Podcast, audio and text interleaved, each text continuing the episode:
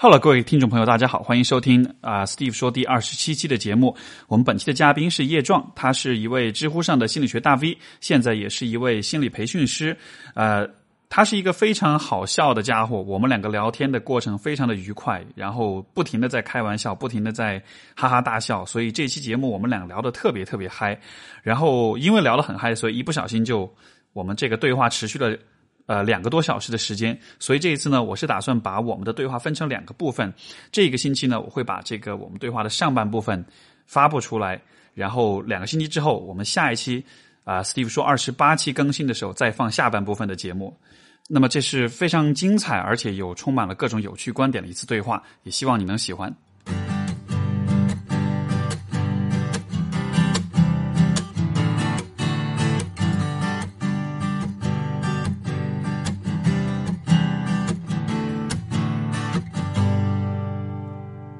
各位听众朋友，大家好，我们在北京给各位做本次的 不是直播是录播， 录播，对对对。所以呃，我其实对你最好奇的部分呃问题，倒不是关于心理学的，而嗯是因为你你之前我们在那个 QY 园游会的时候，你说你是那个呃那个那个那个，哎，可见也没怎么关注。不是不是不是不是不是那个，哎，我我这脑子一下就短路了。呃，德云社那个 哦创始哦人叫什么来着？哦，呃，德云社的创始人郭德纲吗？你郭德想你想说的是郭德纲吗郭？德纲，但对，是郭德发现纲发未现必是德云社的创 始人，德云社创始人好几他个是你的师弟。啊，对，他是我的师弟。然后，然后你以前是有过很多年的这个相声表演的培训，在我十三岁之前， 是吧？这是让我觉得最不可思议的部分。 这有什么不可思议的？就心理学工作者的，就就前相声 演员，听上去很不可思议吗？因为我因为我不认识任何相声演员， OK 而且尤其是牛逼到是郭德纲的这个师兄的这种，所以所以是怎么是师兄师弟这个关系是怎么来的？呃，最早就是我八九岁儿的时候啊，八九岁儿的时候，因为这个那会儿郭德纲同学还没有拜入侯耀门呃侯耀文门下，啊，但当时呢，这个我已经通过种种机缘巧合是拜进侯门了。是但是这个业内的话讲呢，我没有海底，海底就是这个意思，就是说你是正式的或者等等的这个意思啊。海底就是哦海底就海底捞的海底， 对，这么 解释就海底就是这个大家地上黑话就行了。 OK，就是说这个你是我们正式的门徒，怎么怎么怎么怎么着的？你看这个郭德纲前一段时间不是有一个这个德云家谱嘛？对对对那个其实就是有很多的要求，就是这个人得有海底。哦然后后来这个网上撕不是都说有的人没海底，有的人有海底，这就撕起来了嘛。 OK，我就现在就有点像是咨询师有没有那个咨询师资格证的？哎，对对对对对对对对，我就是这个，我就是属于没海底的。 ，OK，然后呢无证经 营， 对，当时有个师哥呢，戴师授业，戴师授业，这个就是侯耀文先生的一另一位高足，嗯这个教了我，然后教了我这么一段时间吧，嗯然后我就开始在这个很零星的场合，就是小毛孩子，你知道吧？就有一段时间，你会记得咱们国家的这个演艺舞台上特别流行大人加小孩说相声啊啊啊，这大概在二十年前啊，十八九年前啊，这非常流行这个是。我当时就是当时扮演那个小毛孩子那个角色，啊，OK，啊，然后呢，就是谁也没想到相声现在发展的，就是那会儿的相声对跟现在的心理咨询是差不多一样， 就是没没什么市场， 谁也没想到那。相声还是挺还是挺大众的吧，那是伪光正的相声，那会儿那种茶楼相声和这个呃就是小小剧场的相声，谁听啊？你正儿八经开始去茶楼、小剧场听相声，什么时候？除了像天津这种地方说一直有这种小剧场和茶馆听相声的优良传统以外，那全国各地的相声演员都是要饿死的节奏啊！当时那个年代，哦，OK，就是就是说，因为因为我对相声理解完全仅限于春晚，嗯 你知道吗？ 哎，可以理解。作为一个上海人， 对对，上海理解姐姐春晚是可以理解的。是所以，嗯所以这个拜师授业了一段时间，就是因为相声这个当时谁也没想到能火到今天这个位置。然后我妈就像每一个这个年轻人的母亲一样，跑来跟我爸说说这个未来也没什么出息，我们不如让孩子好好学习吧。 然后呢，我就离开了这个呃这个行当 OK。但是呢，童子功呢还一直在身上啊。牛掰。嗯所以，所以，呃，因为我以前就是我有我有尝试过去做那种就是 stand stand up comedy，就是做那种呃、啊这个这个美式脱口秀这个对对这种就是因为因为上海有这么一个有这么一个一个一个一个 group，然后他们会定期有那种 open mic，就是嗯说大家每个人都可以上去讲，反正下面就是有坐着很多人，你你愿意讲你就上去讲。嗯，我有试了一次，然后我就发现。我到了台上一点都不好笑， 特别失败，你知道吗？特别特别挫败那种的。嗯然后，但是就有一个问题就是，这种你能把人逗笑，这个里面有多少是你临场的那种反应很快，或者你的即兴的能力很有多少是准备的？嗯这个这个，你懂我意思吗？这个 OK 这是这个你你怎么看专业术语呢叫现挂，啊？现现挂。现挂的意思就是，哎，这儿突然出了一个什么事儿啊，然后这个现挂，我见过非常精彩的现挂有很多。你比如说，这现挂就你在春晚的相声上是绝对见不到现挂的，对对而且现挂的确对培训工作来说，就像我这样的培训人来说，帮助会非常的大，因为你可能在培训中面对各种各样的情况，到时候相声里面那种现挂的练习就可以很好的表达出它应当有的技巧。像现挂怎么是怎么练出来的呢？呃，我给你先举个例子啊哎，你比如说碰见一个事儿，你可以迅速的把它转换成笑料。那有一次我在去看另外一个师哥说相声的时候，嗯师哥当时是说的快板书，就正儿八经相声开始之前，先来段快快板书，是嗯对，当当当当当当当当当当当，是吧？还有还有快板书，还有说哈利波特的是吧？ 接着说哈利波特斩巨蛇是吧？这就还有这快板书，现在这个大家有兴趣可以搜搜啊。这个师兄呢，前面准备说快板书，前面正打这个开场的流水板。嗯哒哒哒哒哒哒哒哒哒，这不是打一段开场流水板，观众叫个好，然后就开始唱了。然后呢，流水板打一半儿，台底下炸窝了。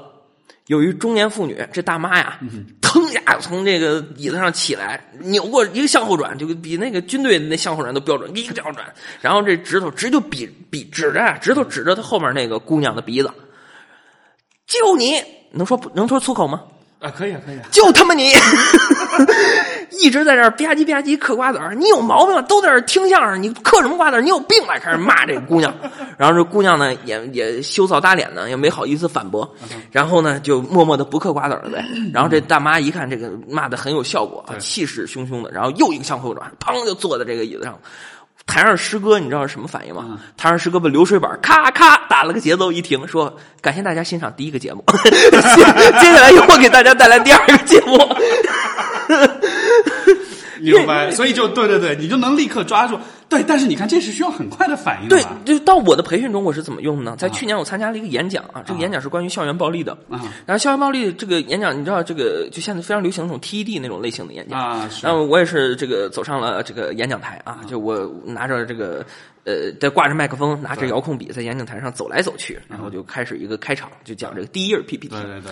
第二批点，这现在校园暴力很严重啊！啊，说说说。那么在各个学校里面，不管是小学、中学，甚至到了大学，都还存在校园暴力以及校园冷暴力的这种情况。那么这些人为什么会如此热衷于欺负同学呢？这不第一页 PPT 完了吗？就按遥控笔准备看为什么要欺负同学，对吧？瞎大爷，遥控笔就坏了，啊遥控笔翻不到下页。是你连按三四下遥控笔翻不到下一页，很尴尬的，是是对吧？是但是当时我就直接是现挂了这么一句，嗯我前面那半句是为什么这些同学如此欺热衷于欺负他们的其他同学对呢？康康康，摁不下去，我就说，就像这个遥控笔如此热衷于欺负演讲者一样。你能够你能够在那一瞬间能够把这个两件事情联系起来。对，就你一定要把你当下在做的事情跟你面对，就好像你面对那个本来不属于这个场景的事情，它就是属于这个场景的哦 OK。你一定要有这种臭不要脸的精神，你就能做好相关。 对，就突然这句话效果非常的好，啊就底下观众的反响非常的好。他就啊，OK，是这样的，所以所以这其实是需要，呃，可能就是说你能够一直保持一个很敏锐的一个一个观察力，你对周遭发生的事情是一直都很关注的。没错，就是说，其实有的事情由不得你不关注。你嗯讲课讲着讲着，突然有人来电话了，你关注不关注？你得关注。是但你是怎么才能用一个比较良好的方式让他把电话掐了，然后怎么怎么怎么着？嗯，对吧嗯，哎，不过像这个，呃，你在讲到校园暴力的时候，嗯哼，那你是我好奇你的看法，你是怎么看待的呢？呃因为这校园是暴一力个最的近特别火的一个话题。哦，就昨天晚上吃饭，我才刚跟我这个演讲中主要论文的作者，啊昨天晚上才一起吃了个饭。他是我的母校，西南师范大学，现在叫西南大学，啊啊呃发展心理学系的系主任高雪梅老师。高老师当时。他提出来一个非常重要的观点啊，他发现人的暴力行为跟人的共情能力低下存在直接相关， OK，正相关是高没相有关。那个换位思考的能力，所以你会对你欺负的人是没有这种共情的理解的。我刚才好像说反了，共情能力和暴力行为存在负相关，因为共情能力越低，暴力行为越多，而这应该啊，是属对于对负相对，关对。就是对， OK，呃，这个口误啊，这个他是针对于监狱里边的重刑犯，嗯，就是一定是暴力行为重刑犯 OK 做测评，然后发现他们共情能力的确是差，是，差到什么地步呢？差到很多基础共情能力都缺失。嗯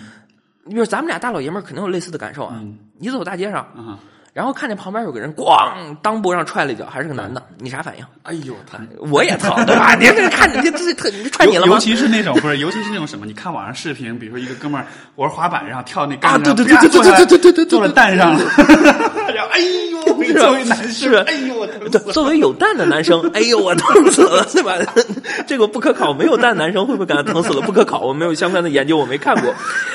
作为有蛋的男生，反正是有类似的感受的，这是一个很基础的共情，嗯是叫疼痛共情。对，然后女生的话，可能更能理解的就是，你看一些视频，比如说看这个切菜的视频，啊切着切着刀把指指甲削下去一块儿，哎呀，哎，其实看着很疼啊，都属于疼痛共情。对对对这是共情非常基础的一最方面最基础的就它因为很生理层面，包括你看别人攀岩的那个视频，你手心儿也出汗啊看那哎种对俄罗斯人跑跑楼大顶闸梯上，对，对跑楼顶上跳，然后然后就什么都不抓，然后还自拍，哎呦，你你手心儿出汗，你对吧？我以现前在我看过一个，我现在手心儿就出汗了， 说的是说明我共情能力以前强。我看过一个视频，就是他们是那种爬那个，就是那种呃无线电发射塔，对就对是对维修嘛，嗯，你就看他那个第一视第一人称那个视角，好可怕！爬到最顶上的时候，然后还得松开手，还得就是说你再往上爬，然后你就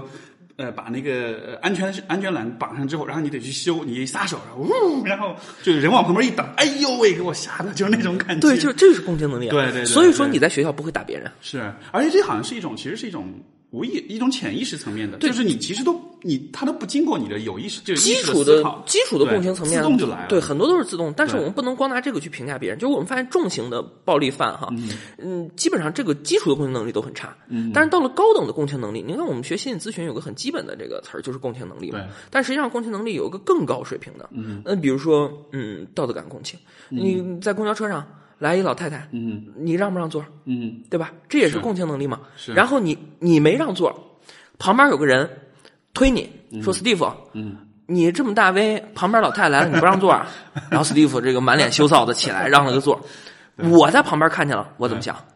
我的共情能力，更高层的共情能力是带有道德评价的。我不觉得 Steve 做的不对，嗯，为什么呢？那么多做老弱病残孕专座的没让座，凭什么让对 Steve 让座？我觉得那个推你那人不对，为什么呀啊？因为你没有拿这个资源，你不能直接以道德制高点的角度去左右别人贡献这个资源，这么做是不对的。但很多人有可能给这个见义勇为的拍手称快，对吧？啊这就是你还共蛮有情节的进操一的，步。我以为你会说对啊，你怎么不让座啊？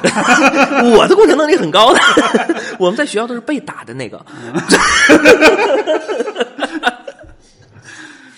所以，所所所以说，所以说就是像，因为因为你觉得这个，我在想这个是不是也和这个，因为没有这种，相当于是愧疚感，没有这种，就是说你让，比如说你伤害别人，你让别人，你给别人带来痛苦，嗯，你会有 remorse，你会有呃你会有悔恨，你会有呃愧疚感，但是反社会性人格的人他是没有的，或者说比较少，所以说。重刑犯里面这一部分的，他就这这一个人格特质，是不是就会比普通的人群更强烈一些？呃，上升到人格特质，它更往近走了一步。其实嗯我个人没有看过相关的文献，但是针对于四十七个研究，呃，共情能力高低与这个暴力行为之间的原研究，所谓原研究就是针对一堆研究进行的嗯对研究，这对叫原就是研研究究。这些研究到底是是否靠嗯对谱对对对对对对，所以这这个原研究发现，共情能力高低跟一个人的暴力行为是直接相关的。嗯但同时，愧疚是一个存在道德觉知的问题。嗯就你干了一件事儿，比如说我我你你有很多小偷，我偷了别人东西，我不愧疚，嗯为什么？因为我不觉得这是个不道德的事儿。嗯。对于一个道德事件的具体评价分为两类，一类叫做道德评价，你认为这件事儿做的对不对？嗯，一个叫做道德情感，嗯，你做了对的事儿有自豪感，这叫道德情感；是是你做了错的事儿有是愧疚感，这叫道德。其实这两个是掰开的，这两个是分开的，在研究领域中，这两个是分开的。我我我以前啊，我以前在学校里面也是被欺负那种类型的人。嗯，然后那会儿我记得就是小朋友欺负啊什么的，然后就特别，呃，怎么说呢？就是我觉得主要的问题是在于我被欺负的时候，我是不允许自己去反击的，去去去保护自己的，嗯因为我觉得这里面有一个角度就是说，好像是这个我也不好说是家庭还是学校的这种氛嗯围啊，就是说，我觉得我们总体对于那种攻击性的、那种愤怒的、那种呃比较 aggressive 的那种行为或者是那种倾向是是比较反对的，就是是觉得是不好的，是比较压抑的。嗯，呃，比如说你说到这个，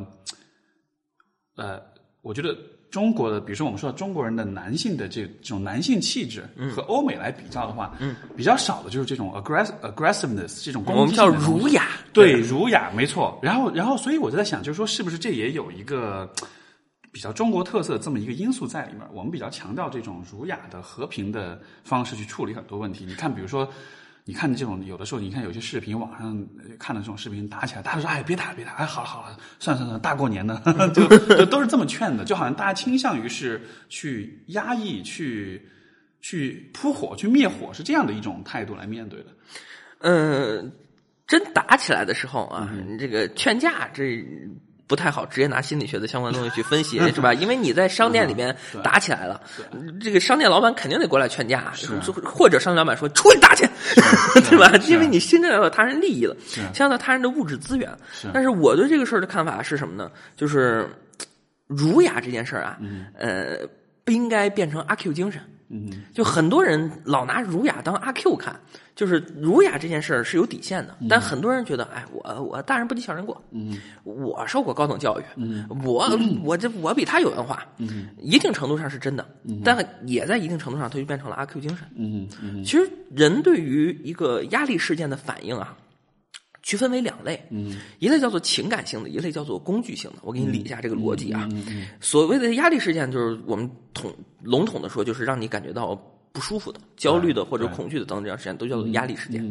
那碰见这个压力事件，它肯定有个原因。那比如说，比如说现在是一月八号，那么各各个大学现在正在考试季，对，我明儿就考高数了，我一点都不会。嗯嗯这就导致我有压力，对吧？工具性的怎么办呢？工具性的就熬夜看笔记去了。嗯，为什么呀？因为我为什么有焦虑？因为我要考试了。对，没错，为什么有考试我要焦虑？因为我不会。那怎么呢？你会了你就不焦虑，是这是工具性的。是，但很多人是情感性的。嗯我为什么要焦虑呢？不重要，反正我焦虑，我怎么能不焦虑呢？看几美剧就不焦 虑了，我看几美剧压压惊了，啊 就是变成了情感性的。是，他是对这个情绪做出反应，而不是对这个情绪提醒你的这个事件或者是这个目标去做回应的。对很多事情，嗯，就我这么一说，大家可能想当然就认为，那我要做那种工具型反应的人，我要好好学习，天天向上。但我得嗯跟你说明白的是，很多事情你做工具性反应没有用。嗯，比如现在来地震了，嗯，是吧那就？ 来地震了，你这工具性反我靠应没有发微用，对吧？你这工具性反应没有用，你只能情绪性的反应。是是是情绪反应是有用的，就人类进化出这种机制肯定是有用的。是，啊但是呢，长期的情绪性反应很容易导致一些，尤其是物质成瘾。对对对，哎，尤其是比如说我们日常生活中所说的拖延症，虽然说这是不是一个临床概念，但是日常中大家说大家都懂，就你靠拖延的方式来应对这种焦虑本身。儒雅其实就是一种情绪性的应对方式，我动不动就提我儒雅，啊，OK，其实就是一种情绪性的应应对方式。你完全可以用工具性的应对方式，叫警察、打压你的，是不是？今儿我不给你屎打出来，算你眼儿紧。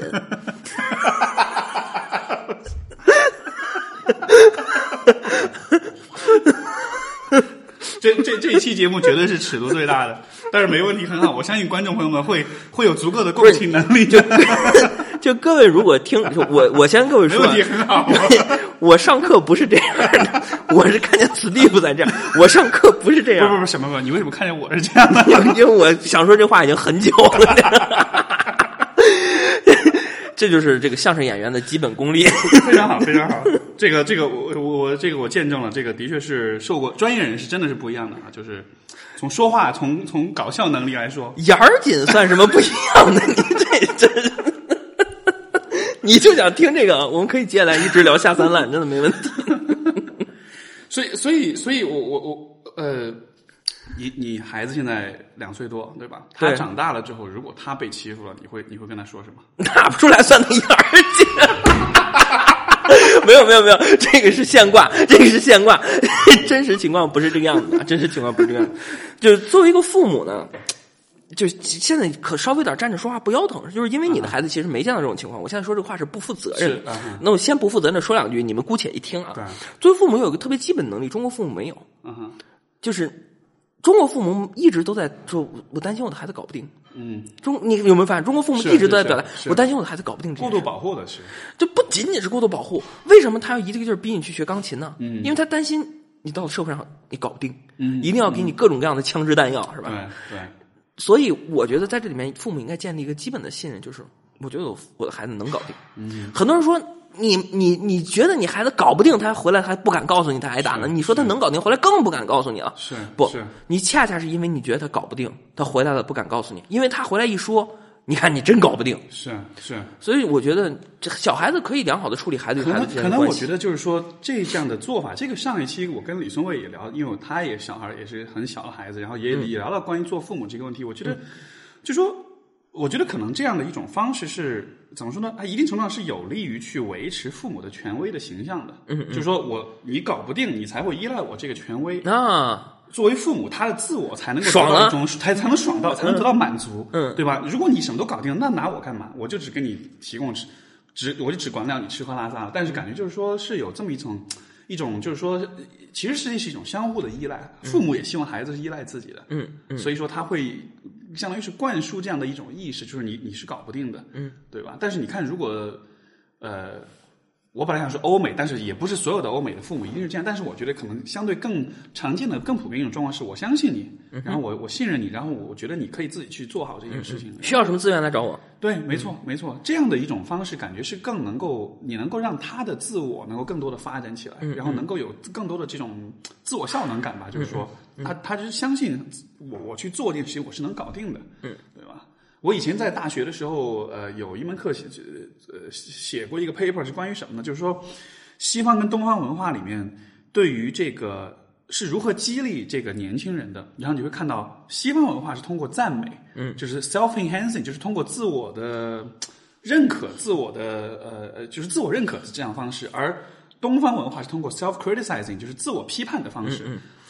批判与自我批判。就对，所以说，所以就是说，你看中这个中国或者东亚的父母都说你你怎么，我我我有一个让我印象特别深刻的一个，就是我曾经我刚回国的那会儿有有有就是有做过这个专业之外的工作，打工嘛，赚钱嘛，然后就是为了生存这种的， 然后也没赚多少，然后也没有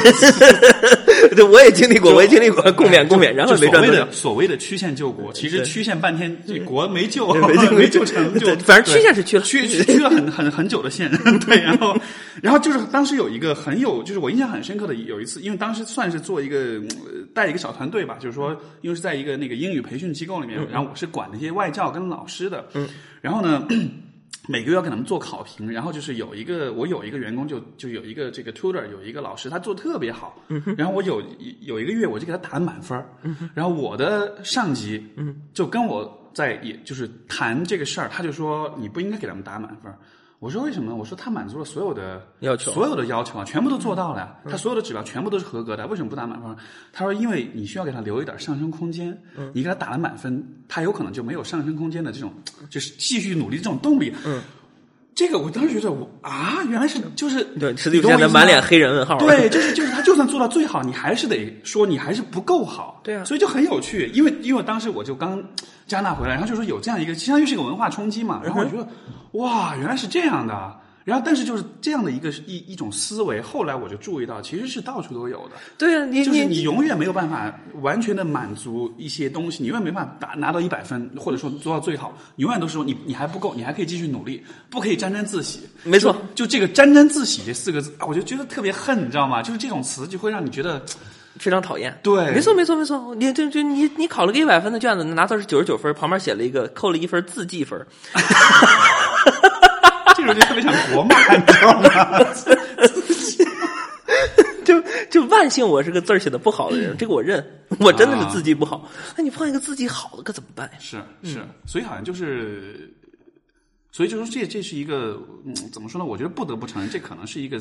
也许是一个文化的差异。中国很多词汇都这样，你现在还是回国时间太短，多泡两年你就 OK 了。 中国很多事，就你你你看那个清华大学清华大学政治系的刘瑜教授，在他那个、啊呃这个这个这个关键的水位这本书里边提到了，说他跟朋友几个吃饭，吃饭的时候里边有个翻译，他就问这个翻译说，有好多中国词儿你都翻译不出嗯来，比如说血染的风采，你给我翻译翻译。 这这这种词儿都很讨厌，就血染的风采，沾沾自喜，应就该是等等，应该是 bloody 什么什么吗？ 对，就你们老外根本就听不懂什么叫血染的风采，根本是你看有没有发现一个好事儿，一个好事儿，在中国的文化的解读下，总是充满了悲剧式的解读，风采就风采，风采还对还什么血染血染的风采，是吧？我小时候真的是，我一直以为红领巾真的是革命烈士的鲜血，然后呢，我我非常的傻，我真的是，我拿到红领巾，我有一次红领巾，红领巾学校这个卖两块五一条嘛，嗯我丢了，我就跟我妈说，妈，我丢了，我妈说这两块五吗？我给你三块，好吧？然后我说，但是这革命烈士的鲜血染红 的，那是红旗的一角，一个红旗拢共才四个角。 然后我爸特别会劝我，我说别别别，没关系。那红旗的一角，红旗拢共四个角，剪了一角下来，红旗五个角，啊， 对这个是一几何问题了。哎，不过真的，你这么一说，我觉得可以设计一个数学题，一个红旗有这么大，一共可以剪出多少条红领巾来？对对这对是可以算出来的。对对对，啊，就我爸真的，我觉得我爸真的是一个非常好嗯的新对咨对询对对师，是各种积极解哎读。但是对对对，但是其实你看，这就是一种我觉得很很不一样的一种角度，所以这还是跟父母有关系的。嗯，父母的看待世界的角度跟方式，我觉得还是 很影响小孩的。你他们看待世界的方式很怪异。一个父母在那个年代，九十年代初期，谁会送孩子去学相声呢？他们对本身已经够变这种 态。这种这种这种脑洞是开的蛮大的啊。 对，就就就我爸主要是我爸开的，我妈后来就回到正轨了，把我从相声班又带回来了。那那那你那那你爸是什么？他的脑洞是怎么开的？因为他宣传干部啊，他本来就是以开脑洞为业的。但是宣传干部不应该是那种，就是很又红又专的那种，就特别你你懂我意思吗？就是会就在我爸身特上，别就真的是不矛盾，主旋律的真的是不矛盾。就就又红又专跟脑洞大开是不矛盾的，在他吧身上，那是非常的棒。 他是什么水瓶座吗？然而我并不知道他是哦，对天蝎座的好像哦，十一月天蝎座这嗯这很奇怪，这很有意思。啊，我们家一家天蝎座，哦，是吗？我们家我爹天蝎座，我老婆天蝎座，我儿子天蝎座。哇塞！哎，你对啊是什么？你是我是金牛座。然后咱们两个在心理学节目里边聊这个，真 的好吗？这个这个就是好奇，就是纯呃，OK 纯纯，就当你需要当你需要找到一个，其实我是这么看待星座，就是说，首先做咨询我肯定是不会，即使我来访者主动提到我是什么什么星座，我是忽视的，就是我是说这个跟嗯我全当没听见。对，就就没听见。但是呢，当你想要，因为比如说你问一个人，你是一个，比如说比如说两个人不熟的情况下，你是一个内向还是一个外向的人，嗯这干嘛呀？这是。 但是如果你说你是什么星座的，嗯，然后你就你就能找到一个很合理的一个角度嗯去询问对方的。他你他是什么样的性格啊哈对吧？就他给你一个借口去嗯直接去关注对方是怎么样的个性、怎么样的性格，就好像这是一个很方便的一种它是一个没有科学性，但是挺实用的工具。嗯， 对，没错，相当于这个相当于就是说，呃呃，比如说你想要问一个人的收入、嗯薪水，对吧？这个你觉得不太礼貌，哎，你问，哎，你那包挺好看，多少钱？嗯，对吧？你就从侧面就是去打听了他的送的，消费别水人平，送的，那不更牛逼了吗？那说明你周围的朋友都特别有别钱，人送的，别人送的对 A 货。怎么录节目这个地儿离大红门可不远啊？等会儿要不要带你去买 A 货？大红门是大红门是北京各种 A 货的集散哦，地就啊、类似秀水街那样的地方，是吧哇、秀水街，我跟你说，现在那个秀水街，你知道以前老北京叫什么名字吗？啊，叫臭水街，就为什么呀？因为全是臭水沟子呀。后来哦建国以后才改名叫秀水街的。啊秀水街现在已经就是 A 货一般般了，一般般。哦秀水街现在主要是做廉价衬衫的。我我以前有去过秀水街，然后就是感觉就是特别多俄罗斯人跟那儿进货的那种感觉。对对对对对对对对对对对对对对。是，哎，所以很有趣，臭水街、秀水街，然后就好像这这个逻辑就相当于是一个事儿，政府要出来辟谣，那必定就是真的那种感觉。 嚯，就何止这个，你就就是说全全国人民未必都知道秀水街，但是这么大的节目里边，我提个全国人民都知道。飞得漂亮， 中关村以前也不叫中关村，叫什么呀？中关村的关不是现在那个关云长的关，啊啊是这个官吏的官，就当官的官。啊！啊，中关就指的是太监，是什么？太监。哦，所以是太监村，对，就是咱们刚才聊到的没有蛋的男性，啊所以他们看到那个就是被撞了蛋的视频，可能就嗯 whatever。中关村就是以前的老太监，在宫里边伺候不了人了，就送到中关村集中。哇，这是一个哦魏公村其实也类似， OK，就人大那块儿。所以很惨啊，那个区域、那个地区的人是没有、是没有、是没有信誉的，是完全没有信誉不的。是现在有啊，现在有，啊以前没有， 现在现有在。可能也 没有，你 你现现现在都是现在都现现在都是 IT 男， 对呀、他们是对吧？ 不好意思啊，各位 IT 男在听节目的 IT 男， 对请在评论里面给 Steve 留言，对对对，骂他请打不出你请屎来， 是你眼儿紧。对，不过不过不过现在的现在的这个，呃，不过这个我觉得就是说，你看现在其实大家满足这种刚需，对吧？嗯，情欲的刚需。可能是很多方法的吧，很多现在的，呃你看现在直播这么火，我觉得那也是一种。你看直播上最火的都是那种大咪咪，有点儿对那种打打擦边球的那种的，近乎对近乎是还有街头搭讪，对，都是哎，为什么我 知道？你什么都知 道。为什么我知道？哎呀，对杨一个应该应该哎自自我批评一下。不 不不，但是但是，以后你儿子你会教他吗？怎教他搭什么讪呀怎么搭讪妹子？哦，不会，为什么？不会，就因为搭讪这件事是非常因人而异的。我一直都认为搭讪方法不具备普适性。嗯，你搭讪的好用的办法对我来说未必适用的。是，嗯对是我那天看一个，我那天看了一个网上一个段子，就说他说真正的泡妞高手是他们会知道一个事儿，嗯就是不是所有的妞你能泡得着的。对啊，对，所以说其实就是说，就是换句话说，就是你遇到的喜，换句话就是你遇到的人，他喜欢你的话就喜欢你了。嗯，其实和你怎么做未必真的有那么大的关系。嗯，所以换句话说就是搭讪这件事儿是没有必要的。嗯嗯，你遇到了喜欢你的人，你们俩自然就会，就算你什么都不懂，然后你们俩只要来电，嗯，就好像所以所以。可能从这个角度来说，可能也许真的就不那么重要了。甚至我会说，从这个角度来说，心理学这个行业也不是那么重要了。因为嚯！ 嚯！你这节目是要自断后路，我的天！不 我不跟你说，，但但但但但我不是说不重要，只是说就是因为你看，有有的时候我也在想啊，比如说，呃，当然心理咨询关注的疾病的这个部分，我觉得是很重要的，嗯就是从心理治疗的角度说，但是有很多的这种成长性的问题，嗯比如说自信的问题，比如说亲密关系的问题，因为我关注的比较多就是这些方面，嗯其实都是可以理解为是成长性的问题。就在人生的某些阶段，你就是会困嗯惑。就比如说你谈恋爱经验比较少，你就是不知很多情情感中的东西，你就是不知道怎么去处理、怎么去面对的，对吧？但实际上，随着经验的增长，这些问题都是可以。呃，慢慢的优化，慢慢的解决的。我以前就是写过一个文章，我就说我发现很多来找我求助情感问题的人， 他们谈恋爱次数不超过三次，嗯哼，很有趣，一般都是谈过一次、两次这样居多，所以他们在一般那种谈过可能七八次那种的比较多一点老司机那种，不会不会来找你，他不会有问题，因为他自己的经验丰富到足，能够让自己就是说去摸索到嗯足够、足够好的方法这样的吧，所以你像搭讪也好，或者是跟女孩交往也好，可能就是让她多多尝试试错，不未必一定要试错，试错是很痛苦的事情。那替代经验同样非常有用。呃各位但凡对心理学稍微有点了解，都知道心理学界有本奉为圣经的书，叫做《心理学与生活》。心理学与生活》的作者菲利普·津巴多是现在在世的号称最大的心理学家了。菲利普·津巴多的这个御用翻译啊，在华的御用翻译徐卓老师跟我一起聊的时候，曾经提出这么个观点，就是津巴多有一次跟他说说你们中国呀，跟我们意大利人不一样，津巴多是个意大利人。啊，OK，然后他在美国呢，就住这个意大利的聚居区嘛，纽哎约以哎，他以前你们是咋做过节目的？我记得。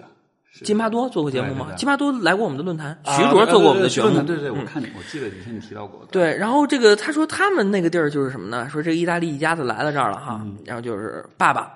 带着三个儿子嗯起一栋房子，然后老大在隔壁起栋房子，嗯老二在隔壁的隔壁起栋房子，老三在隔壁的隔壁的隔壁起栋房子，结果这一条街全都一个姓儿，嗯都是一家人，嗯，三天一小聚，五天一大聚。是这个孩子从他出生一直到他长大，他每一周的聚会都在这个聚会的餐桌，这个 BBQ 这个时候不碰到人生百态。嗯，我还回忆我第一次失恋的时候，我跟你说，我心如刀绞， 心如死灰，然后我三天没吃进饭去，是吧就到这种份儿上。啊是谁甩谁？嗯，是是是是他爸爸要求他甩了 我。哎呦喂，哎呦喂，这这个对啊，然后然后来来啊来，惨痛的回忆来对对，咱们会就结束了。 对，为什么啊？因为你没失过恋啊，你也没见过别人失过恋啊。是是是在你眼里面，失恋就是件天塌的事情，是因为对它是赋予的权重很高。是意大利的，你什么时候见过一个意大利人因为失恋然后跳楼了？你见过没？你从来没见过意大利人因为失恋跳楼是，你都是现在在十八九岁、大一大二的新生，嗯高三的时候有个女朋友或者男朋友说我们两个一起考哪个大学吧，结果一个对考上了，另一个没考上，对对对然后异地恋扛不住，过了半年一年拆了，没考上那个大老远跑过来对，在人家那个大学跳楼了对对。你听的都是这事儿，对吧对没？错为什么？因为你从小没见过。对。那意大利人从来都不，为什么啊呀？他从他三岁的时候，在他们家 BBQ 的时候，看他二表哥哭的一塌 糊涂，哎呀，他又把我给甩了。然后他大表哥说：“没事儿，兄弟，我让他甩了三 遍了。”所以人长大了，这些东西就替代性的经验照样是可以的，啊非常有用。这可能也是因此，独生子女可能就会有这样一个问题：你没有前面的，尤其你没有前前面呃比你早生几年的人，他们先给你先先进一遍坑，进了之后那个经验分享给你。关键中国人没有这样的一个过程中国人碰见这种负面的事情不太爱说，不太说对对你是嗯过年全家也是聚会，然后全是吉祥大过话年的，对，就这样，然后又我让甩 了，然后爸爸就不高兴，大过年的说这干啥？大过年说这干啥？对对。对啊，那就是这个样子。我我我我觉得有一个一个相关的，就是说是我呃中国的家庭也不太说死亡这个问题，嗯，对，因为我遇好到避讳，对，很非常避讳。我遇到呃呃，我我以前就是有一回，我爸有一个大学同学，嗯，呃，就是查出食道癌，嗯然后就就大概就是晚期了，就已经扩散了，已经没救了，就大概三个月，就只剩三个月时间了，嗯。有一次，我爸就带我去看他，嗯当然他那会儿带我去看，他是有点有意识，就是有点他很有那种社会实践意识，就就带着我去看人生百态那种的。他当时带我去看，然后当时就去，他就在这个他这个同学这个叔叔就是在他病房里面，有一种临终关怀了嘛，已经。然后你就看整个人就已经又又瘦又蜡黄的皮肤，然后整个人就已经就话已经讲不出话了，因为很疼。然后这个他那个又插着很多管子那样的。然后当时就去的时候，所有家属就在外面，我跟我爸就在那个里面，就房间那儿，然后我爸就跟他聊天儿然后我爸就。他当时就是不知道床床边哪儿就找出来一本书，我也不知道那书是为什么会有那么一本书，但大概就是那种呃基督教的那种有有点带宗教性的那种书，对。然后他讲的就是说，你死了之后你会发生什么，会去天堂，会怎么样，你的身体会怎么样，你的灵魂会怎么样，就是关于就是大约就是关于死亡的这种讨论的。当时我爸就。他其实一点儿都不信教，他对这种东西也没有任何的意识，但他就鬼使神差的就拿起这个书就开始跟给他念这个东西。嗯，你死了之后会怎么样？就念念念，就念了大概三五分钟，你就看那叔叔就笑了。他虽然说不出话，但他嘴角就翘起来，就笑了。嗯，然后我当时就问我爸，我说你为什么要做这样一件事？其实我我有看到他的确笑了，所以这些事儿是对他是很有帮助的，我看得出来。但是你为什么要这么做？他说你知道吗？他外面这帮家属，他们是绝对不会跟他去讲死亡的问题的。但是对于这个叔叔来说，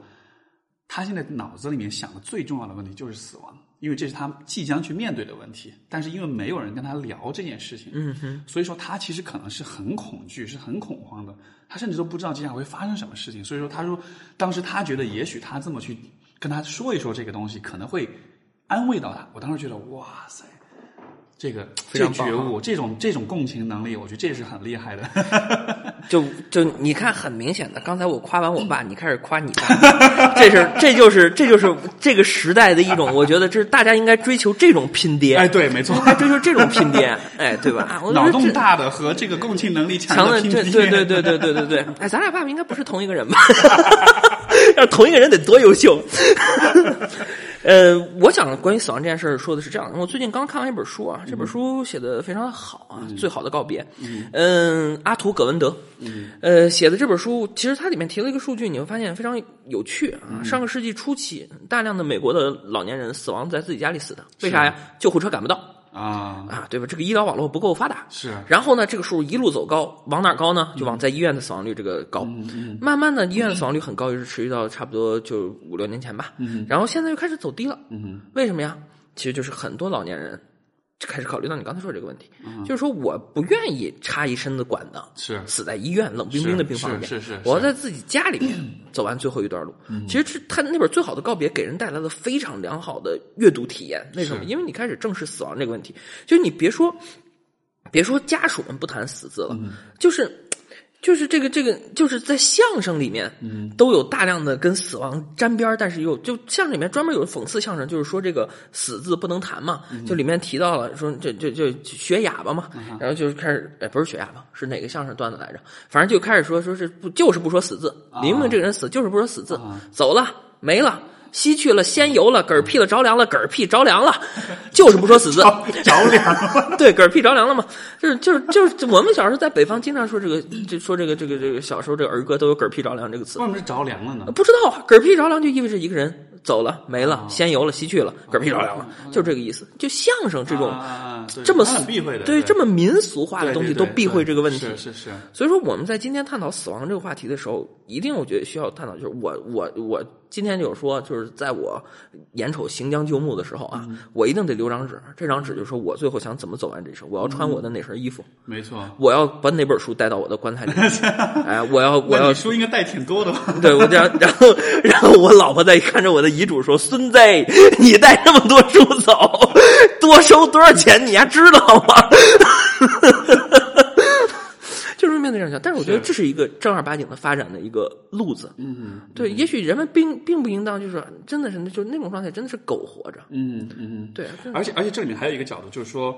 呃，因为现在人的寿命也越来越长，可能因为疾病死亡的，哎，就是说，因为你不得不考虑是就是就是叫做这个这个 dementia，这个中文翻译失智症，嗯嗯，就说你你老了之后，啊，大量影响生活质量。对，就是你失智了之后，其实你自己都是没有意识的。但是，呃，因为这也是我以前我导师跟我聊过一个话题，他就说他就写了一张纸，嗯，不是遗嘱，而是说如果他有一天还活着，但他已经失智了，他已经没有办法照顾自己了，嗯哼，但在那个时候他希望怎么样被照顾，嗯嗯，你懂我意思吗？就是说，但你还没死，但是你就是，但你得先安排好，我死死之前，如果我已经没有自。自自理的的和自自主的的能力了，我希望怎么样被安排，对吧？包括你刚才说的，我死的是我应该穿什么衣服，嗯，我应该这个这个这个带多少本书进我的呃带走啊什么的，嗯嗯，就这样一些问题，这其实是得提前考虑的。对啊，而且还有，而且我脑洞开一下，还有一个问题，我老在想，我有的时候经常哎走在大街上，我会瞎想，我就会想，假设这会儿突然，比如说出一个什么事儿，啪没了。我的微博呀、知乎呀、微信啊，怎么办啊？ 这对啊得得得跟大家说一声吧。那哎，你把密码给我留到我现在这个本 上，我到时候上去发 表。密码告诉 你，回头回对头啊要是对，然后粉丝们会说：“哎呦，这哥们儿怎么不更新了？”嗯，对啊，怎么说是哥们儿哪儿去了？哥们儿哪儿去了？对，不然过后但就是所有的这些 legacy，所有这些遗产都是留下来的。对，这个时候请大家关注我的新浪微博以及知乎，我会在第一时间更新。 就就是我，咱们俩可以签一个互相的这个的条约。我要是我的出事儿了，你发；要是你出事儿了，我发，好吧？ 那我那我跟你发，不如跟李宗伟签这个合约，他粉丝 多。对，我粉丝很少，我是小 V。对，过气大 V 跟小 V 比，可能还是过气大 V 比较大一点。哎，都是僵尸粉儿，就不提这个事儿。对，所以所以所以就是，我觉得还是就是说，关于呃，我我我，因为我我也记得有一次，我也跟我爸也聊了这个问题，就是关于他的死亡。哦又要开始拼爹了吗？不不，这个这个。没有，拼拼拼拼拼。不不，先是要拼，先是要拼拼自己，拼自己。就是说 OK，其实我倒是觉得，包括就是跟各位听众来，我觉得也是有这么一个，我就是这么一个角度。我觉得就是很多人，我会建议大家都会去做这么一个思考，就是其实作为，尤其像你看，作为我们这种咱们这种行业哈，就是说你有这种意识，你有这种能力去思考这些问题，我倒是觉得。因为我有一次，我就主动的跟我跟我爸就聊到这个问题，就关于死亡的问题，因为他其实也不敢聊这个话题，嗯嗯，他也比较忌讳，所以说，但是呃，我们当时就聊到这个话题，就是也是聊得蛮深的。然后聊完之后，其实他也觉得感觉很好，因为他觉得没有探讨过这个话题。但实际上，我当时就有点引导着他，有点像做个案工作一你样。收他钱了吗？他请我他请我吃饭，我就算吧。 也算也算也对对算。对对，但是但就是我倒是觉得这这或许会是一个一定程度上能够拉近跟他对距离的这对样一对个对话题，对而且因为你是给他带来很大的心灵上的慰藉的。这是很深入的心理内嗯容。你跟任何一个人探讨这种很深入的心理内容，如果对方向你敞开心扉，都是对于你们社交关系有帮助的。没错，嗯，有一个有一个套路就是，这个或者就是你跟人聊天是一个套路，就是呃，你你找不到话题了，然后呢，包括以前我也有的时候跟那个有些有些，因为我以前教那种工作坊，就是那种约会工作坊，嗯哼，约会时候聊什么，然后你话题或者有一个话题你可以特别深刻的话，你们俩关系比较近的时候可以去聊，嗯，你以后死了，你墓碑上想刻什么？ OK，你想刻什么话？嗯，如果要刻一句话，你要刻什么话？或者你刻一个什么什么字，或者怎么样的？对，对你这个比较适合你们那地儿人，我就北北京的不适合聊这个。 北京的你死了以后基本上没墓碑，这这这因为你挂了以后就八宝山一个匣子，能进八宝山都算不错。啊啊啊对对对所以说也没有墓碑这个事儿，因为这个应该改成这个嗯，哎呀，你死了以后你匣子上刻什么？这好像一下哎就 low 了很多。本本地化的这个，对。对对对对，是这样的。这这这这这在北京约会会显得有点，你说你们俩人正吃着豆汁儿焦圈呢，突然说 是？吧？你跟你们家果儿就这么说说，哎呦姐，这哪天你要是扯呼了，匣子上面刻什么字儿啊？然后姐说，那匣子上面得刻 PM 二点五一日不除，老娘一日不合眼。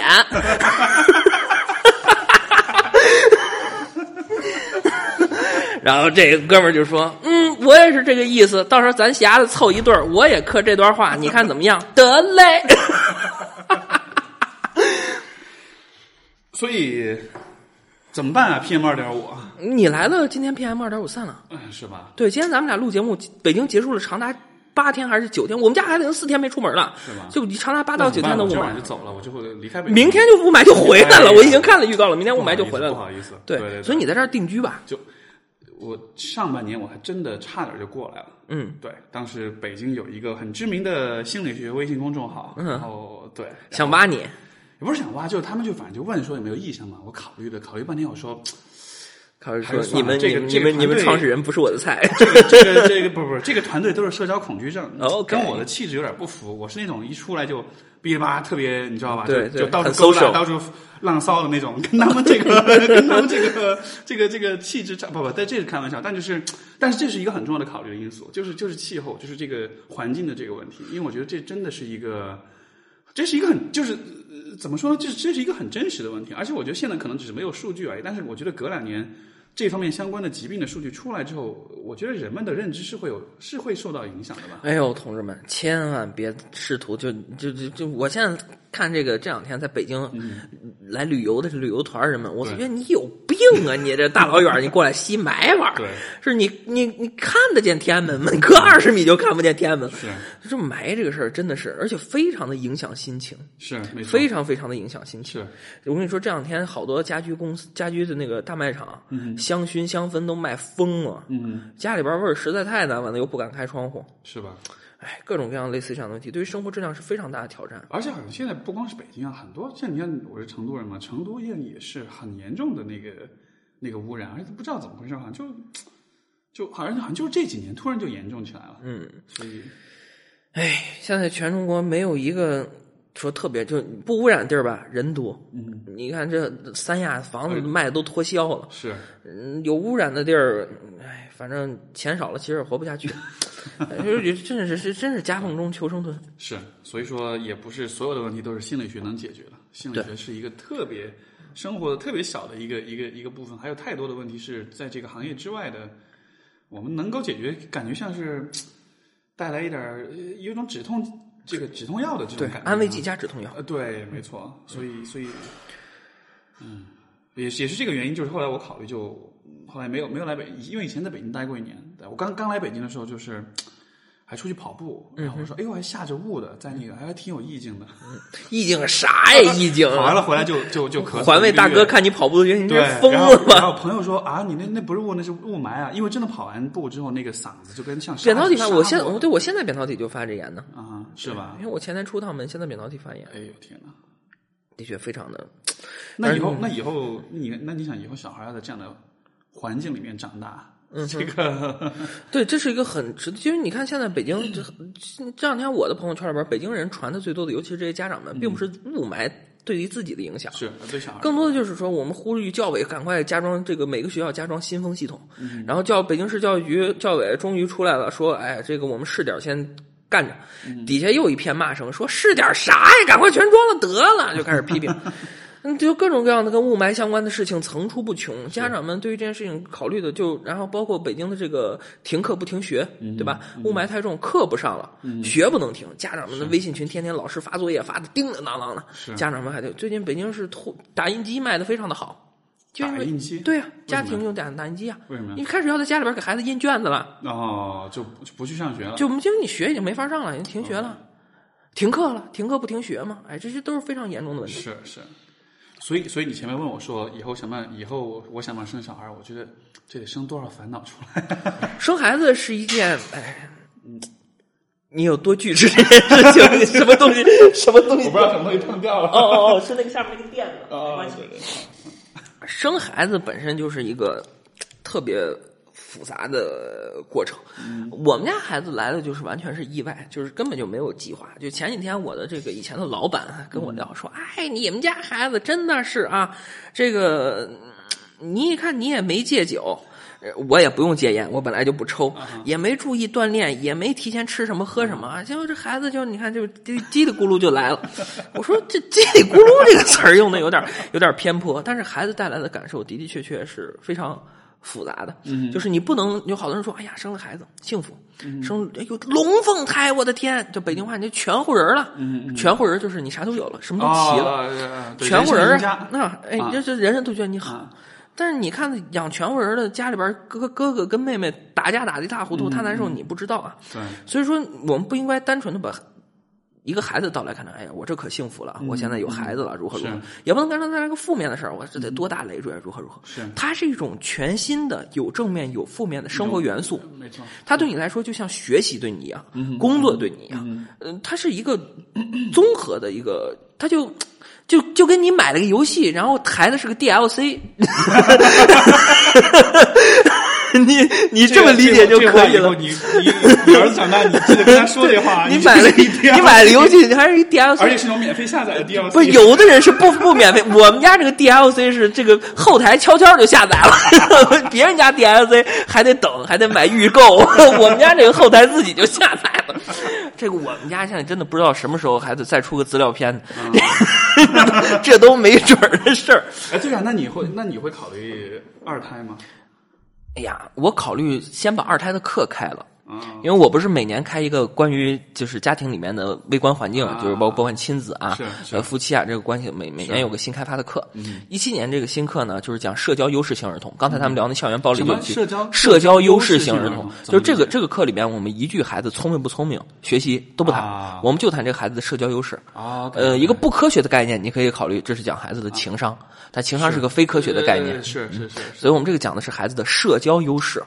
专门这么一套课。 OK，其实其实我觉得或许把这个概念扩大一点，就是说是一种 life skill，是一种生活技能吧，而而情情绪的管理、管制、社交能力，其实这都是很重要的生存技能。再过一段时间，可能一八年就等北京的这批二胎啊，嗯想生的差不多都能，因为现在这个北京有几个二有这大量的二胎在筹划过程嗯中还没生下来。是然后我等一八年这个时候，这个市场差不多啊有点了啊，我再开始做这个二胎的这个。呃为什么是二胎？就为什么是专门针对二胎？就这个是啊有区别吗？你觉得？当然，有了，因为你看现在中国人面对一个非常大的问题，二胎的爹妈都是独生子女，嗯，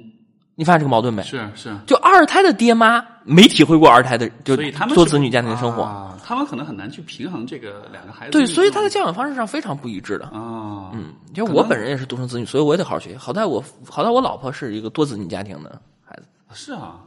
可能我我觉得我能想到，也许会发生的一个状况就是二胎生了之后，就对于这个比较大的这个，可能就会有比较多的这种，就一下重心就转移了，然后可能就是很就会很不平衡两个孩子的这种。嗯，待遇或者是这种关关怀的这个比例，对于非孪生多子女家庭的一些研究呢，其实很多呢，心理学界嗯里面有很多，包括这个老大跟老二之间的智商比照，嗯甚至性倾向比照也可以。因为现在有大量的这个研究已经证对明，如果老大是男孩子嗯，生了个老二嗯，老二也是男孩子，那么老二成为男同性恋的比率会大大增加。啊是吗？对这很有意思啊。对，然后在这篇论文的但是这种论文现在算政治不正确了吧？因为你知道现在这个这有啥政治不正确？这是科学呀、呃我知道，但就是说嗯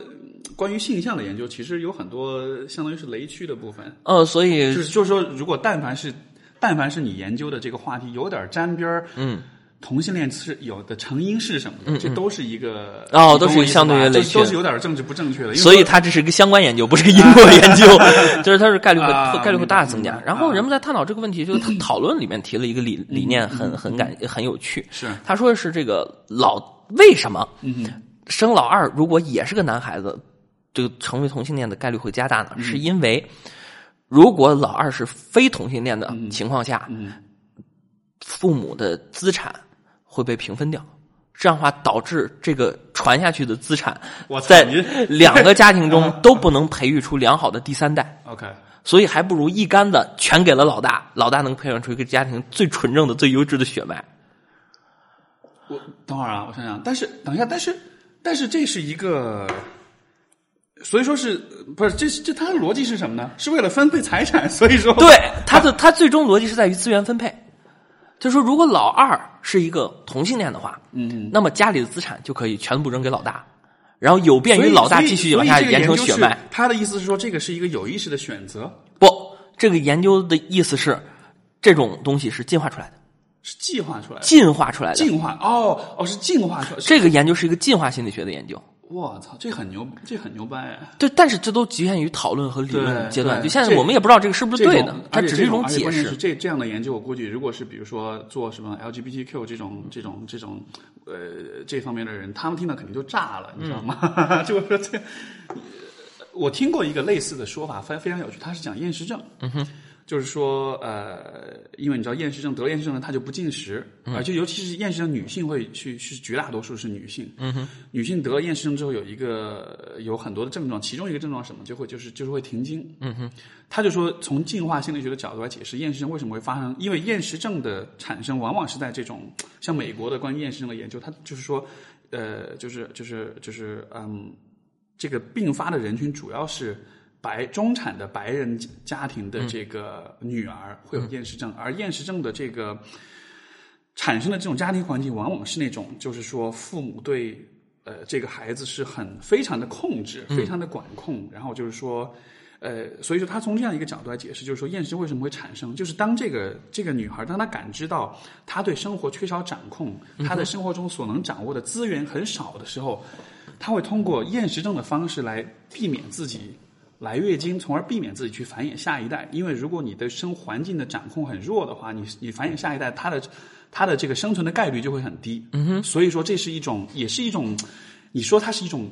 无意识的一种行为，或者说是一种进化心理学角度的一种一种一种行对环境的一种行为反应，就不管是什么吧，嗯就是就是这样一个这样一个过程，所以说它就会让、呃、我当时听我就，是吧这这虽然听上去好像有点政治不正确，但是这真的很有道理。对，但是我们还有就是大家更能感同身受的，嗯就是吃，就是你快睡觉了，然后翻 Instagram，、然嗯后看到有人发了个麻辣小龙虾，你什么感觉？ 你饿对不对？就是很典型的，嗯对对就是。如果睡觉睡得 晚，会增强一个人的饥饿感，这也是对进化心理学呃跟没错饮食相关的没错没。错嗯就因为你睡觉睡得晚，说明什么？在进化心理学角度看，你睡觉睡得晚，说明你的生命面对重大危险。嗯因为我天天就晚上周围全是狮子老虎，我是晚上能睡着吗？肯定睡不着觉。 ，OK，那有重大的生存威胁的情况下，会要求你的机体尽量的来开始摄入能量摄入能量，对啊然后你就开始饿。所以说你要想嗯不吃那么多啊，你一个非常好的办法就是天天早点睡觉，很有意思，很有意思。这是一个非常重要的手段。对，所以所以其实我觉得这个是一个我不了解，其实为什么现在一就是关于这个进，就是从进化论的角度解释人的行为，就这为什么是一个我一直感觉在在心理学行业里面，其实是一个相对来说比较偏门的、比较小众的一个角度，但实际上我觉得人们的行为和心理其实跟环境，就是我们对于环境的这种。呃，我们进化来的这种自然的这种反应，其实我觉得有很多很多。然后，但是好像、嗯大家不太从这个角度去理解。其实从科研的角度来讲，这个东西量化起来很难，就是做研究的角度比难度比较大。就你比如说，你测量一个孩子的智力，啊，这个智力你给他个 puzzle，他就可以测智力，你你嗯有是各种各样是的是。但是你要说，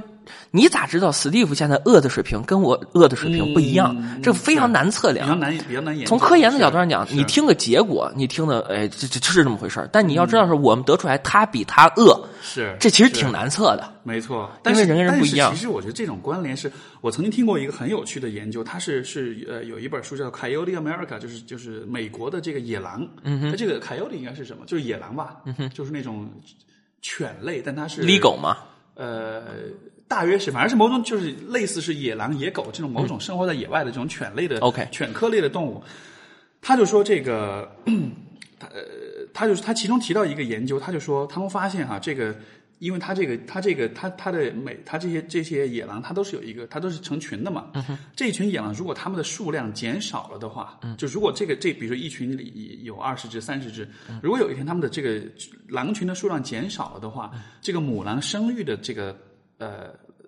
它生宝宝的这个数量，它一窝的这个繁衍就会一下子从四只变到十二到十五只。嗯嗯，因为这个，因为它是这些母狼，它的身体会对这个狼群数量减少会有一个直接的一个生物上的反应。嗯，就它一下那个产崽的数量就会猛增，因为它感知到了这种狼群数量的减少，这对它这个狼群的这的存在是生存是有威胁的。你说通过心理咨询或者心理干预的手段促进女性受孕有市场吗？ 哎，真的，你可以考虑考虑这个问题。就是有很多女性受孕困难，那可能并不是说叶酸啊，然后等等调，对这是一个方面。对你拿心理角度，就让她就感是觉可能是 you need a baby，就一定不是，如果这样的话，我觉得也许是他的环境当中有一些被感知到，就他他从环境中感知到了一些不利于后繁衍后代的一些因素存在，比如说他缺少社会支持，嗯，比如说他有威胁，嗯，呃，包括比如说环境中的这种呃有毒有害，比如说雾霾，嗯，有毒有害的因素比较多，这些因素受都有孕可程能度下降。对都有可能导致他那那这么讲来，那恰恰有可能，比如说你过年回去，你爸妈跟你说你快生个孩子吧，嗯他其实反而表现的是社会支持下降，这样是非常不利于你生孩子的。啊，对对，所以说如果 这个脑洞开一下，所以所以如果这个要要受孕的话，可能你你真的是得从从社会至少从社会关系的角度来考虑的话，对吧？也许父母的这种所以我们家两口子当年有孩子的一个非常重要的原因是我没有 push hard。比较，你看我你看这个。没有没有很多的这个压力，对吧？两个人比较放松的情况之下，也许受孕的概率就会更高，也许你的那个小蝌蚪就会游得更快一些， 然后这个比较有 利，比较有利。对，因为他知道说我游得快一些，因为你看周围人都很都很支持我，没有给我很大的压力。哎，你现在这张脸，我好像给你打码，真的。你让脸上，我上厕所。好好好，谢谢谢谢谢谢，对，哎、所以啊。不，刚才这个各位听众朋友，刚才这个我们聊的这些都是比较开脑洞的一些话题，这个不是没有任何科学依据啊，但就是说，我就从只是从这样一个角度，或许呃，我们可以对人的行为、对人的很多反应，我觉得有一个不同的认识的角度吧，因为我一直觉得这个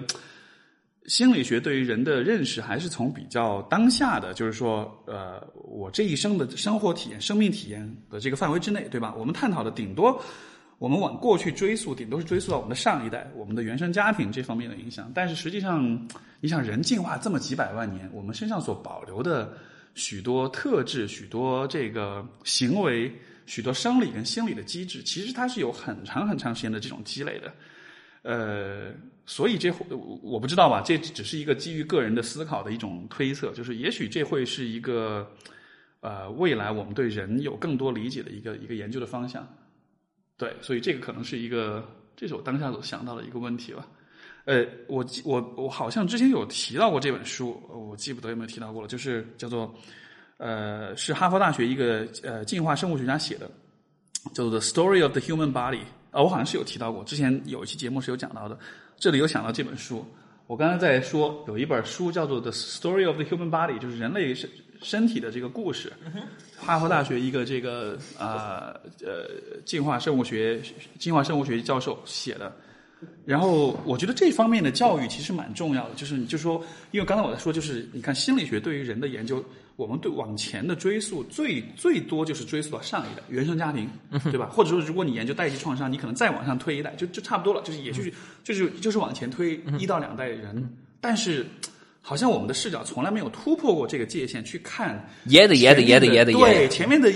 五代、十代、一百代、一千代人，他们是怎么过来的？嗯而他们所遗遗留下来、所遗传下来的某些行为、某些特质、某些生理跟心理的技能，这其实也许是在今天对我们是会有很大的影响的吧。就是大脑，你心理学研究的行为，你再怎么着，它也是一个行为。但大脑是一个特别具体的器官，对，它必然在进化的过程中经历了非常多无意识的塑造。嗯，对啊，这对种啊塑造其实是，但是这种塑造又研又研究起来又很难，因为你很对难啊去量化它。哎呀，所以说这个脑科学现在大行其道是有其原因的。嗯嗯，是。所以，所以呃我觉得一个相关的问题就是说，嗯，有没有可能在未来的某一天，如果比如说我们对人类的大脑有足够的研究了之后，我们其实能够多少能够去破解这个当下我们的行为，也许它不是我们对于现在这个时现在的现实的一种反应，也许它就是一种流传已久的一种习惯。你的意思是隔了很多年之后的一种镜像行为吗？对，没错，就是一种，因为因为比如说这个关于人类的这个逻辑思维，就是人类的这种这种就是嗯呃思考、判断、推理的能力是怎么产生的？就是因为当年非洲大草原，这个进进化论的角度，当年非洲大草原上，因为你因为人类是靠呃是它是靠这个能力来狩猎的，就它是运用这个空间想象能力、逻辑思维推理的能力，进化出一些能力，是因为我们需要去追踪猎物，对吧？你去通过各方面的分析，你才能找到，因为这个猎物它可能比你跑得快，但是呢，因为人类可能就花很很耐心的，然后通过因为人类的耐力比较好，人类善于长距离的慢跑，它最终能够慢慢的追上猎物。当这个你的猎物最终体力耗尽的时候，它倒下了，然后你就把它搞定了。所以说，这个过程需要我们进化出这种空间想象能力，进化出这种逻辑思维的这种能力。所以说，现在我们所做的很多事情，也许就是在当时的那个时候的一个变种的的表一现。个对，就是我们那个年代，我们需要，我比如说二十万年前，我们需要有这样的能力，从而才能生存，对吧？但是，但是，但是我我我的意思就是说，这样的这些能力放到现代的社会里面了，我们现在的这个生存的环境和比如说当年的非洲大草原的这个，呃呃呃呃，是完全不一样的环境的。所以我就在想说，那。比如说，我们现在所面临的很多问题，我们的心理的、生理的疾病，有没有可能就是因为我们流传已久的、遗传已久的这些特质、这些习惯、这些功能，它其实和当下的环境已经不匹配了。非常的不匹配啊，非常不匹配，所以说你想，比如说，就比如说农村人跟城市人，对吧？这种生活方式，比如说你如果是一个农民，呃因为人类在过去的很多年里面一直都是农业社会，你需要每天有大量的劳动，嗯你需要有大量的这个，你的身体一直处于运动的过程中的。嗯那现在的为什么，比如说过去的二十年、三十年，嗯中国的这个糖尿病的患呃糖尿病症的患者或者是肥胖，嗯呃肥胖症的患者一下就涨上去了。因为现在的人他是不运动的，嗯嗯，对吧？你不需要花很多时间去长途跋涉去获取食物，你也不需要去耕作，你每天需要做就是坐在电脑面前。这个这样的一个生活方式和以前的这么多年来是完全不一样的。快速发展的人类社会，包括生产力水平，跟已经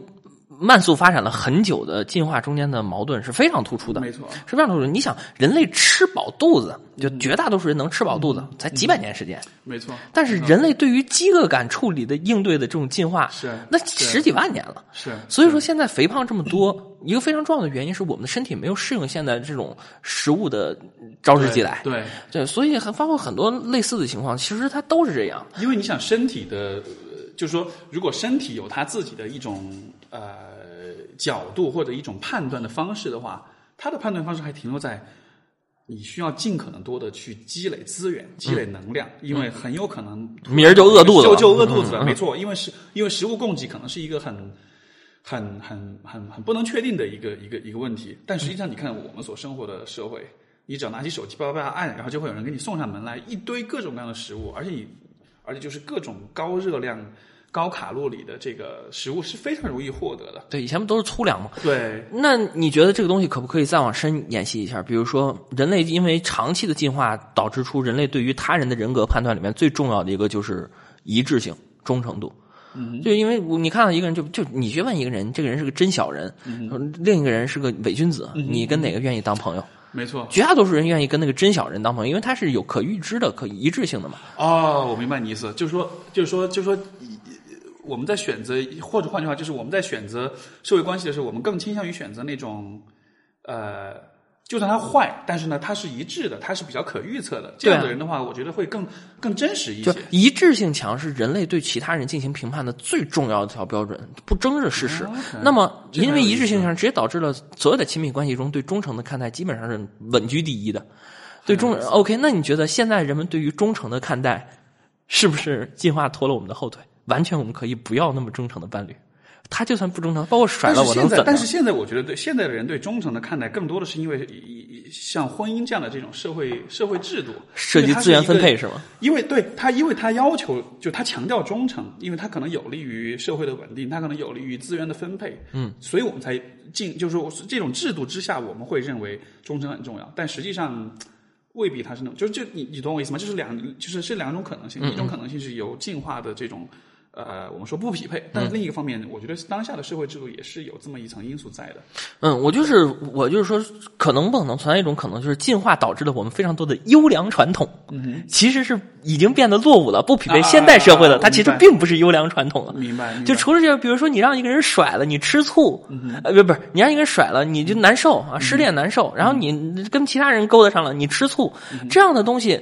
有必要存在吗？很多时候是没必要存在的。你换一个能找一个比他更好的，你也不愁，你干嘛吃醋呢？你劝人的时候老这么劝，但是问你一次劝成功了，我从来没劝成，那人就是吃醋，那人就是 难受，是不是因为？这样类似的事情，还是因为进化拖了我们的后腿。呃，我在琢磨这个问题。嗯，就现在的别人跟就是女朋友、男朋友跟别人跑了，嗯造成的影响没有以，因为以前的情况下，女朋友跟男朋友跑了，说明什么？说明他不给你生孩子，你的血脉没有办法传承下去了，没错所以你特难受。没错但现在其实不存在这是种是太大的是风是险，会不会也对，就是说，就是说，呃我的理解就是说，可能如果你在呃，是比如说二十万年前，你的伴侣跟人跑了，这就意味着你可能你就你的你的就你对你你的血脉就没就了，断了，对，没是吧嗯错，没错，所以你可能有那么强烈的反应，但实际上在当下的社会来说，任呃没有人是。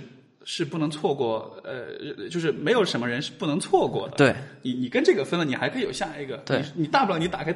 手机，你有陌陌，你有探探，你有各 种软件，你怎么还那可么以守？你怎么 能守？对，哎，对哈、这个这个的确，我觉得是有这样的这种可能性，是吧所以说那种分手之后的这种情绪，它可能是一种生物性的，对，是生物性的，是一种对于呃呃繁衍受到威胁之后的一种反应。因为嗯如果没有这样的反应的话，呃，我们也许就不会到今天的这个时代了。没错因为因为在那个年代，可能生是呃繁衍后代是最重要的一件事情，但是现在的社会，嗯，这很繁有衍意思是繁是繁衍是后代依然是最重要的一件事情了。是吗？是啊，繁衍后代依然是最重要的一件事情。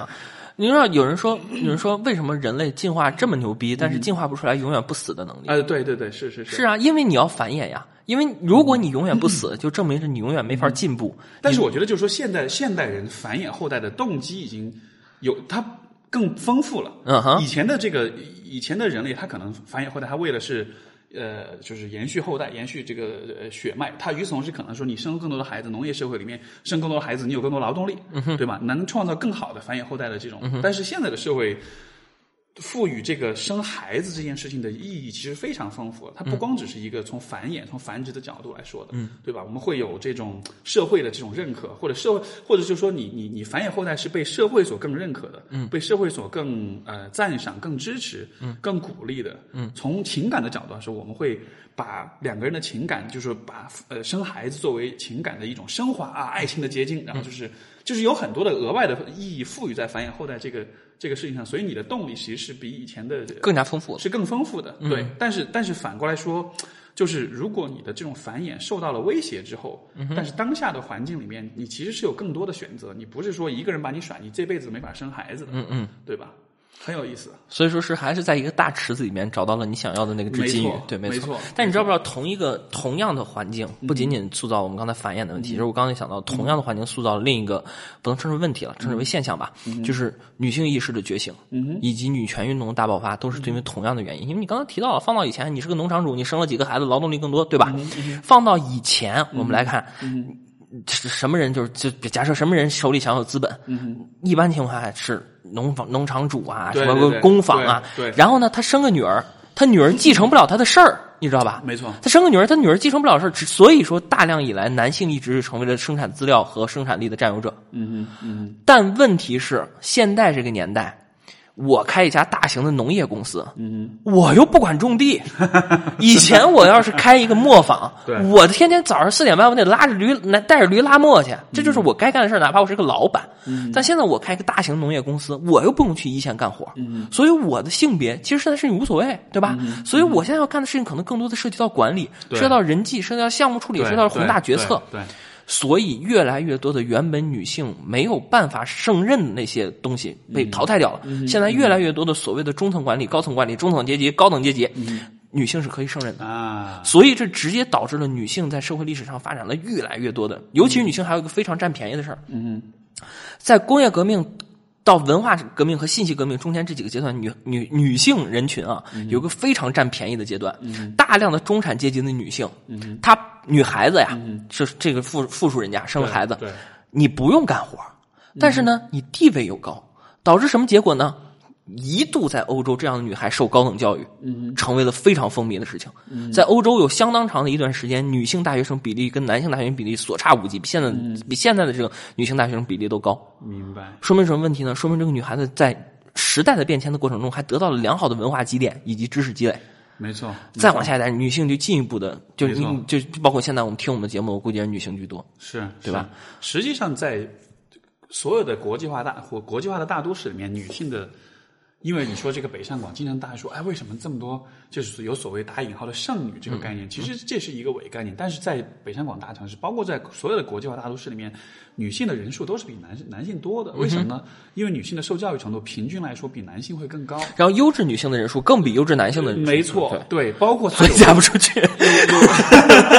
就是有更强的，而且是会有更强的人际交往的能力，有更强的情绪管理，就这些能力在，因为就说呃呃，经济越发达的地方，服务性行业是越、越它的这个地位，它的占比是越多于。制造性、制造类行业的，或者说就是劳动密集型和服务密集型的行业来相比的话，大城市更倾向于就是有更多的服务呃呃倾向于就是服务密集型的这种行业，这种行业里面偏女性气质的呃个体，它的这个发展是会更好的。 因为她可以，因为女性的确在非常多的事情上占了很大的便宜，嗯不管是知识储备啊，还是你的灵感啊，包括你看广告业、传媒业，很多女性都是真的非常优秀的哈。嗯或者很多 gay， OK OK， 这是一个对，这是一个呃这是一个不不争的事实不争的对事实媒体啦、广告啦、奢侈品啊，很多 OK OK OK，好吧，对所以这就这就直接导致这种结果。所以说，这个嘖社会发展带来了进一步的变迁，的确是在综合角度上提升了每一个不同人群的生活质量。 OK，我们这个星期的节目就先到这里了。不知道之前的对话大家听完觉得怎么样？如果你喜欢的话呢，非常鼓励你把我们的这个节目也分享给身边的朋友们。我和叶壮对话的后半部分呢，我会在下一期节目再放出。先这样了，下期节目再见，拜拜。